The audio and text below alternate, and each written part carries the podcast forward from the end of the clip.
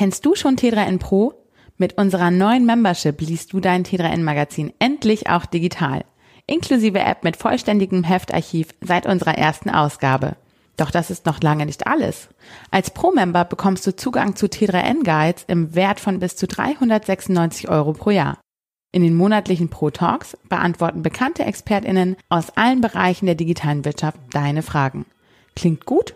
Dann check jetzt alle Features von T3N Pro unter t3n.de slash pro-entdecken. Willkommen im November und willkommen zum neuen T3N Wochenbriefing. Und ja, irgendwie auch willkommen im Lockdown Light.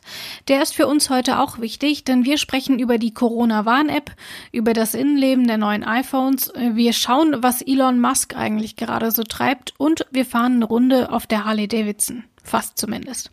Und natürlich haben wir auch wieder ein paar Praxistipps für euch. Dieses Mal geht es um Bewerbungsgespräche und wie ihr euch dort am besten verhaltet.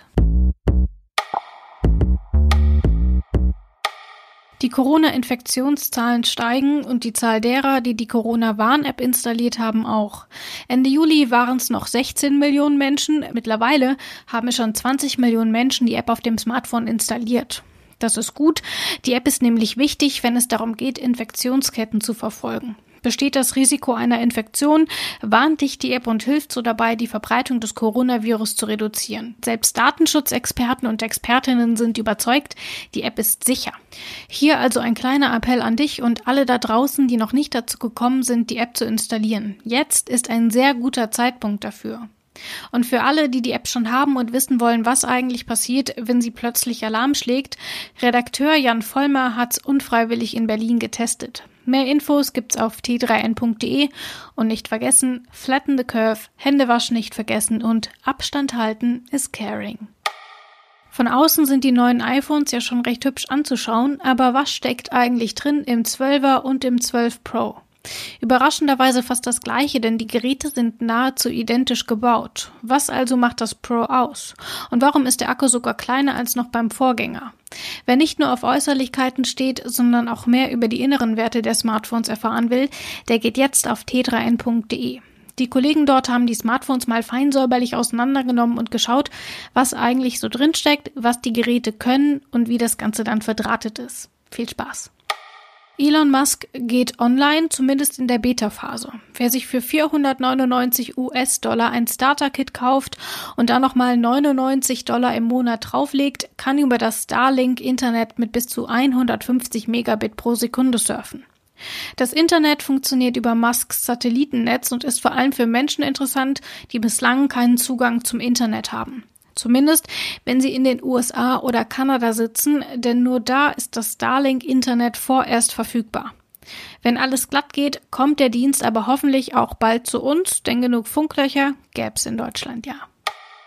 Die Motorradmarke Harley Davidson ist dafür bekannt, dass die Bikes vielleicht nicht besonders schnell sind, aber dafür extrem laut. Wer auf der Harley durch die Lande fährt, legt eher Wert auf gediegenes Reisen mit ordentlich Stil.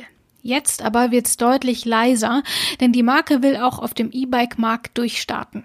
Im März 2021 soll schon losgehen, dann soll das erste Modell zu kaufen sein und ein bisschen bleibt sich Harley dabei treu. Das erste Bike der Marke Serial One Cycle soll nämlich eine Hommage ans erste Motorrad der Traditionsmarke sein und das ist immerhin vor über 100 Jahren das allererste Mal auf den Markt gekommen. Wer also Motorenknattern gegen Fahrradklingel tauschen will, ist ab März stilsicher unterwegs. Vorstellungsgespräche sind ja so eine Sache. Man überlegt sich lange, was man anziehen soll, man recherchiert das Unternehmen, man will sich natürlich möglichst gut präsentieren und das Gegenüber beeindrucken. Das ist gut, das ist richtig, aber was viele bei der ganzen Vorbereitung vergessen, Vorstellungsgespräche sind keine Einbahnstraße.